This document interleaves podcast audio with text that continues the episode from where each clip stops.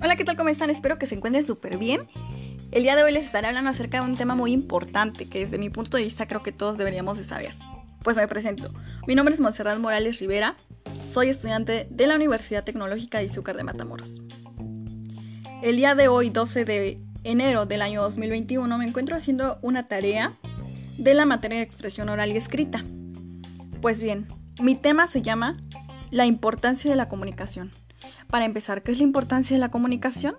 Pues bien, desde mi punto de vista considero que la importancia de la comunicación es la transferencia de cierta información eh, que se da entre un emisor y un receptor.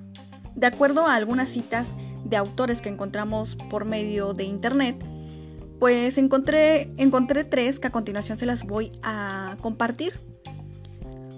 Para María del Socorro Fonseca, comunicar es llegar a compartir algo de nosotros mismos. Es una cualidad racional y emocional específica del hombre que surge de la necesidad de ponerse en contacto con los demás, intercambiando ideas que adquieren sentido o significado de acuerdo con experiencias previas comunes. En otro autor nos comenta que la comunicación es la transmisión verbal o no verbal de información entre alguien que quiere expresar una idea y quien espera captarla o que se espera que la capte. Esta cita nos las dice Etzel y Walker. Para Lav, Air y Daniel, la comunicación es el proceso de la cual intercambiamos o compartimos significados mediante un conjunto de común de símbolos. La importancia de la comunicación en la sociedad es fundamental para el desarrollo de la personalidad, pues permite expresarnos como seres sentimentales. La importancia de la comunicación personal es la que supone un aumento en los niveles de productividad de cualquier empleado.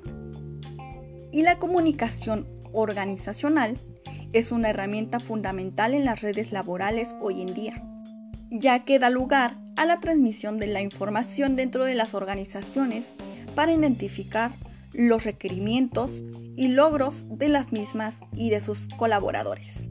A continuación les mencionaré algunos elementos del proceso comunicativo. 1. Emisor. La persona que permite un mensaje. 2. Receptor. ¿Quién es la persona que recibe un mensaje? 3. Mensaje. Es la información que requiere ser transmitida. 4. Canal. Medio por el que se envía el mensaje. 5. Código. Signos y reglas que se emplean para enviar el mensaje. 6. Contexto. Situación en la que se produce la comunicación. Pues bien, espero les haya servido y les haya agradado este tema que les acabo de compartir.